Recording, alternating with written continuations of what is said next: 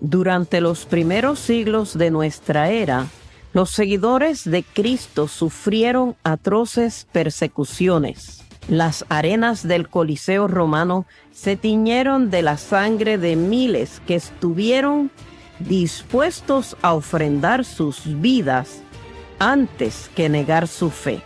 No fue sino hasta el siglo IV que mediante el edicto de Milán tuvieron un respiro de la cruenta persecución.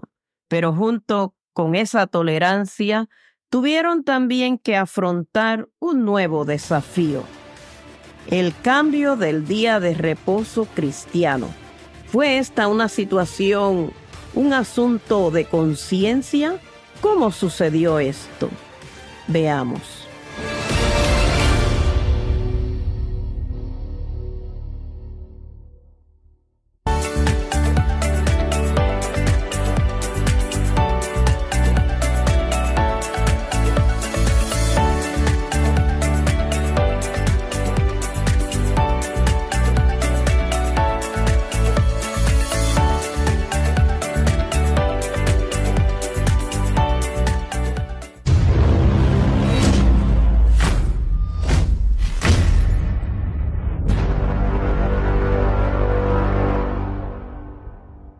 Como analizamos en nuestro estudio anterior, que Jesús mismo demarcó como una señal distintiva que los fieles de sus seguidores que estarían en Jerusalén en el año 70 de la era cristiana, cuando Tito Vespasiano destruyó la ciudad y el templo, él les pidió, les aconsejó que rogaran a Dios que la huida de Jerusalén no fuera ni en invierno, ni en sábado, en Shabbat. Que no fuera en el día de reposo que él había establecido. Por alguna razón lo hizo, para que aquellos fieles no tuvieran inconvenientes innecesarios. Pero en cuanto a esto que estamos hablando, en cuanto al cambio de día de reposo de un día a otro, y que ya hemos comprobado no ocurrió en el momento en que Jesús resucitó. Porque es interesante ver que sus discípulos íntimos que conocían de él, dice la escritura, según San Lucas, que fueron y reposaron el sábado conforme al mandamiento, según dice al final del capítulo 23 de Lucas. Ahora, hay algo importante que debemos notar. ¿Qué hubo de ocurrir en el momento histórico en el cual quedamos en nuestro video anterior, en que llegamos al comienzo del siglo IV de la era cristiana? Tenemos pruebas muy claras que hasta ese momento todavía los cristianos consideraban que el día del Señor era el sábado y no el domingo. ¿Por qué lo sabemos? Ah, porque algo grande ocurrió con Constantino emperador. ¿Qué decreto él tuvo que proferir y que eso muestra que cuando hay un decreto es porque hay algo que tiene que ser cambiado? O por lo menos así lo pensaba. Los cristianos murieron, como decíamos, en el martirio terrible hasta que vino Constantino y dio un edicto de tolerancia en el año 313. Allí nos quedamos hasta el video anterior.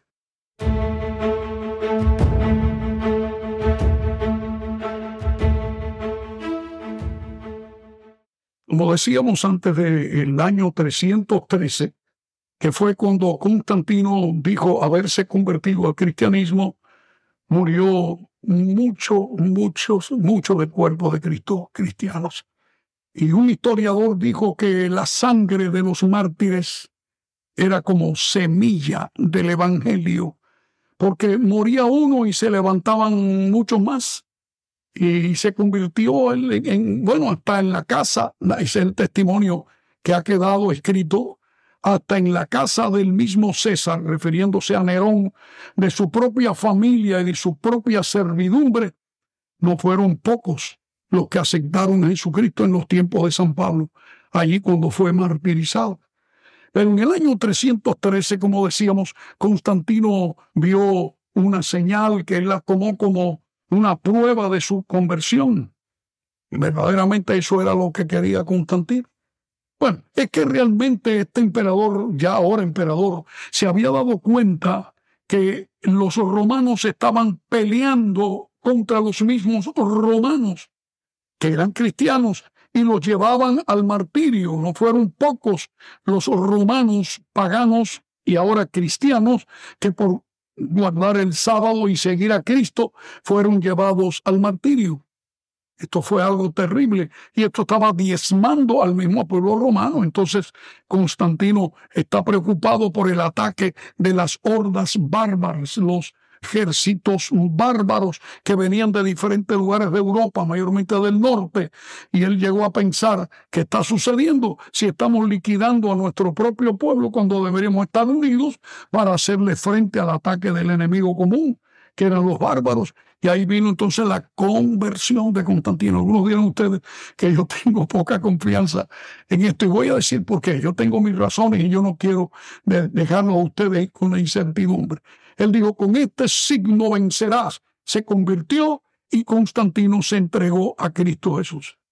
Si bien es cierto, yo no lo he leído y he investigado, haya una prueba de que Constantino fuera bautizado en el nombre del Padre, del Hijo y del Espíritu Santo. Como los cristianos. No, no hay prueba. Lo que sí tengo bien registrado en la historia, que él llamó a sus soldados para que sí fueran bautizados. Y todos aquellos que se entregaran a Cristo en el bautismo, entonces él iba a dar una nueva muda de vestido como un regalo por ser bautizado. ¿Cómo lo bautizó? Bueno, yo creo que el más grande evangelista que ha bautizado más gente en el mundo de una vez fue Constantino, porque él pidió a los soldados que pasaran por un río con, a caballo y cuando ellos fueron sumergidos con los caballos y salieron del otro lado, los declaró bautizados. Así que hasta los caballos fueron bautizados. Qué manera original, ¿no? Qué manera original. ¿Y por qué digo que dudo? ¿Saben por qué, mis queridos? Porque en el año 330, cuando Constantino estableció Constantinopla como la capital de su nuevo eh, del imperio, la nueva capital del imperio, él dedicó una gran cantidad de plata a la diosa Luna, a la cual él adoraba. Pregunto, ¿fue convertido Constantino? cuando todavía 17 años más tarde de su aparente eh, conversión, todavía él seguía adorando ídolos romanos, ídolos paganos. Bueno, ese no es el tema que nos ocupa. Lo cierto es que él tomó la decisión de que ahora era cristiano. Por lo tanto, no mucho después, entonces tomó una decisión que vale la pena que la analicemos. Pues bien, todo esto que hemos estado considerando, pregunto, ¿qué tiene que ver con la pregunta que enmarca el título de nuestro vídeo de hoy? ¿Por qué Roma escoge el domingo como el día del Señor? Bueno, esto tendría que ver con el Edictus Constantinus que él profirió o declaró en el año 321 de la era cristiana, casi diez años más tarde de, su aparente eh, conversión. ¿Y qué nos dice allí? Veamos. Que todos los trabajadores y artesanos descansen en el venerable día del sol. En el venerable día del sol. Con esa misma frase, ¿a qué se estaba refiriendo Constantino cuando le llamó venerable día del sol? a qué día se estaba refiriendo. Esto vale la pena que nosotros lo, lo consideremos.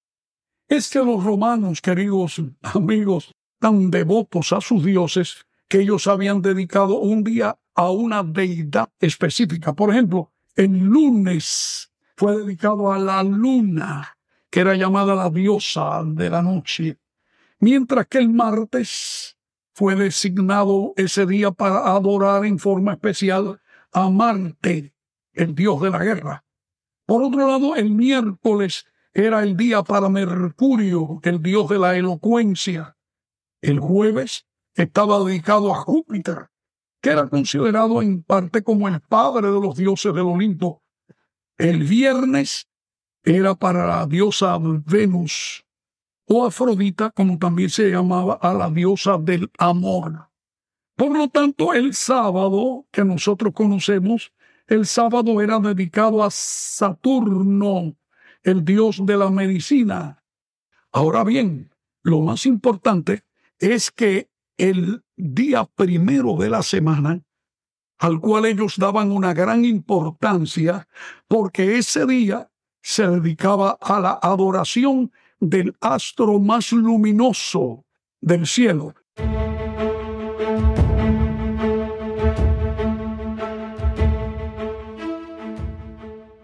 Cuando él se levantaba en la mañana y salía de su cueva, según creían antiguamente, todos los demás dioses pequeños se escapaban y huían y se escondían hasta que él se fuera del otro extremo del cielo a dormir otra vez.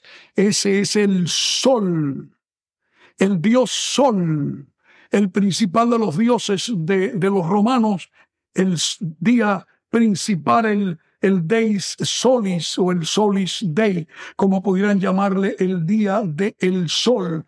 Ese era el venerable día del sol. Y ahora vemos a Constantino con un edicto en el año 321 de nuestra era, pidiendo o exigiendo, demarcando que todos los trabajadores descansen en el venerable día del sol. Diríamos nosotros hoy claramente en el domingo. ¿Por qué razón se preocupaba por esto? Ah, es porque el palio romano, donde estaba el trono del emperador, tenía un gran disco de oro que representaba que el dios Sol tenía eh, un engendro en la tierra que era el emperador. Es decir, que el emperador era considerado el dios Sol, más o menos lo mismo que pasaba con el faraón, con el dios Ra en la antigüedad. Y entonces era él el dios en la tierra, el dios Sol. No olvides, Constantino no se convirtió a Cristo plenamente, eh, por lo que nos damos cuenta que era una habilidad política que él estaba usando para poder aglutinar a todo el pueblo a su lado. Ahora iban a seguir al emperador adorando a, a Cristo en el día del sol y vamos a ver algo más sobre esto interesante. Pero hay algo muy, muy significativo y es lo que significa todavía nosotros podemos entenderlo. Por ejemplo, hay lenguas como el inglés, por ejemplo, tomemos solamente el inglés como un ejemplo, que así se le llama. Por ejemplo, el primer día de la semana en inglés es Sunday. Y Sunday, si usted lo traduce, dice día del sol. Clarito, Sunday. Lo mismo sucede con el lunes. El lunes es Monday que originalmente era Monday, o sea, el día de la luna. Nosotros le llamamos lunes. ¿Te dan cuenta? Ahora, quizá decimos cuál es la diferencia en esto. ¿Cómo lo podemos nombrar nosotros hoy? Una buena pregunta. Pero, ¿qué sucede en español? Es que en español le llamamos domingo al primer día de la semana. No le llamamos Sunday o día del sol. Directamente no le llamamos día del sol. Pero ahora tenemos que saber por qué hay que ir a la historia y a ver cómo evoluciona el pensamiento, porque el nombre era el Deis Solis en latín, o sea, el día del sol en latín. Pero ahora viene el momento en que se le llamaba, o los romanos empezaron a llamarle el día del Señor. Ahora notan, muchos digan, claro, porque ahora es el día realmente en que Jesús resucitó. Pero no, no fue por eso que se le llamó día del Señor, al, Deis Solis, sino que se le llamaba así porque verdaderamente tiene otro sentido y voy a mostrárselo ahora. Por eso, transcribiendo desde el latín, entendemos al decir Domini Deis, Domini Deis, o sea, día del Domini, el Domini es el, amo, el Señor, día del Señor, el Domini Deis, y de Domini viene domingo. Ahora nos damos cuenta por qué se le llama domingo, pero ¿era acaso el interés de Constantino que se le hiciera énfasis al Señor Jesucristo o al Señor emperador? El día del gran señor César o del gran señor emperador de Roma. En otras palabras, el mismo. Todo viene porque ahí viene el primer paso, tristemente, en que la iglesia participó inconscientemente o conscientemente del derrumbamiento del muro de separación entre la iglesia y el Estado que nunca debe derrumbarse, porque cuando eso ocurra va en detrimento y en daño de las minorías que mantienen su conciencia en su verdad aprendida. Esto es importante. Los cristianos no deben judaizar y estar ociosos el día del sábado, sino que deben trabajar en ese día. Deben honrar en una forma especial el día del Señor. Como cristianos, hasta donde esté a su alcance, no deben trabajar en ese día. Con todo, si se les encuentra judaizando, se les separará de Cristo. Cuando la iglesia entra en los asuntos del Estado o viceversa, el resultado es fatal. Eso pasó en la Edad Media. Cuando la iglesia cristiana llegó a dominar prácticamente Europa, al mundo de su tiempo. Y entonces inclusive los reyes de la tierra tenían que rendirle pleitesía a la iglesia. Ese no es el plan, porque Cristo dijo, mi reino no es de este mundo. Nosotros vivimos en el mundo, pero no somos parte de las políticas del mundo. Claro, debemos apoyar, inclusive hasta orar por nuestros gobernantes. Ese es un mandato que la Biblia nos da, pero eso ha traído serios y terribles problemas a través de los años en toda la historia. Amigos, los líderes cristianos a través del tiempo nos dice la historia que ellos llegaron a mostrar el poder sobre el pueblo.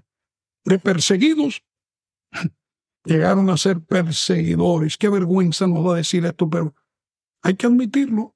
La iglesia cristiana o llamada cristiana llegó a, usar el poder que la política le dio en su tiempo para gobernar, oprimir y aún más triste, llevar hasta la misma muerte a los cristianos que no quisieran acogerse al dogma que ellos impusieran. Bueno, ahí está el testimonio de lo que hoy conocemos como la Inquisición, o mal llamada Santa Inquisición. Algunos líderes de la Iglesia Popular llegaron a establecer la realidad de que el sábado fue cambiado por el domingo, no porque la Biblia lo diga, sino por la autoridad supuestamente que la iglesia tiene en asuntos de fe. El sacerdote Bradley lo expresó en este mm, pensamiento interesante que expresó públicamente. Por el poder que Jesucristo les dio, la iglesia cambió la santidad del sábado al domingo. Es bueno recordarle a los presbiterianos, bautistas, metodistas y todos los demás cristianos que la Biblia no los apoya en ningún lugar en la observancia del domingo. El domingo es una institución de la Iglesia Católica Romana y aquellos que observan el día observan un mandamiento de la Iglesia Católica. Cita por el sacerdote Brady en un discurso reportado en Elizabeth, New Jersey. Revista Noticias, el día 18 de marzo de 1903.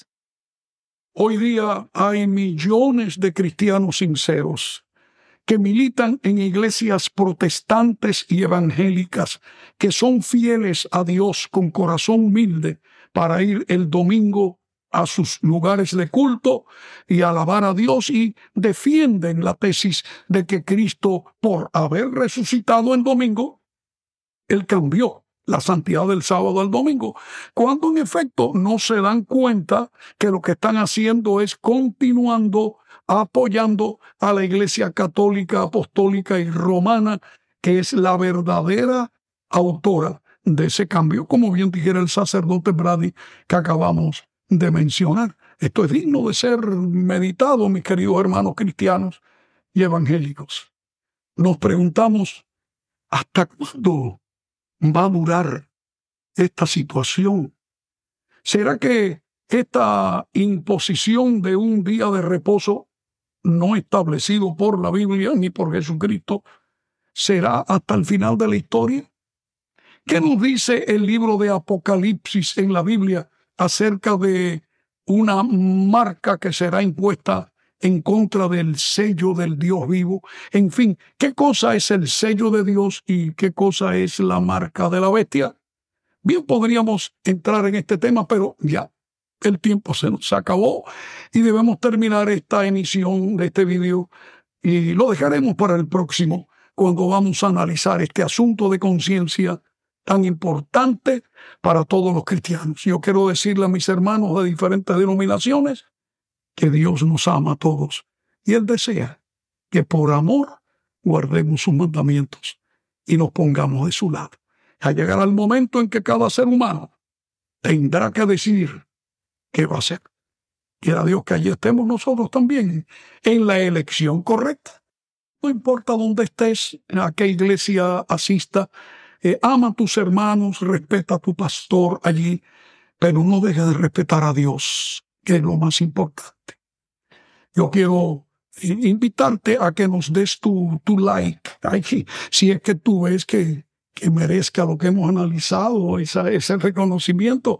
Pero es más, comunica con, con nosotros y, suscríbete si no lo has hecho para que te lleguen los próximos vídeos. Pero además de esto, comunícate con nosotros preferiblemente por el email o el correo electrónico, porque así podemos establecer un contacto más, más directo. Si es que tú nos pides, si no, no lo haremos, pero si tú lo solicitas, estaremos aquí para darte todo el apoyo que necesitas. Que Dios derrame sobre ti, sobre tu familia, sobre tus amigos, sobre tu iglesia, sobre tu pastor, las más ricas bendiciones de Dios. Hasta pronto. bukan segera penolong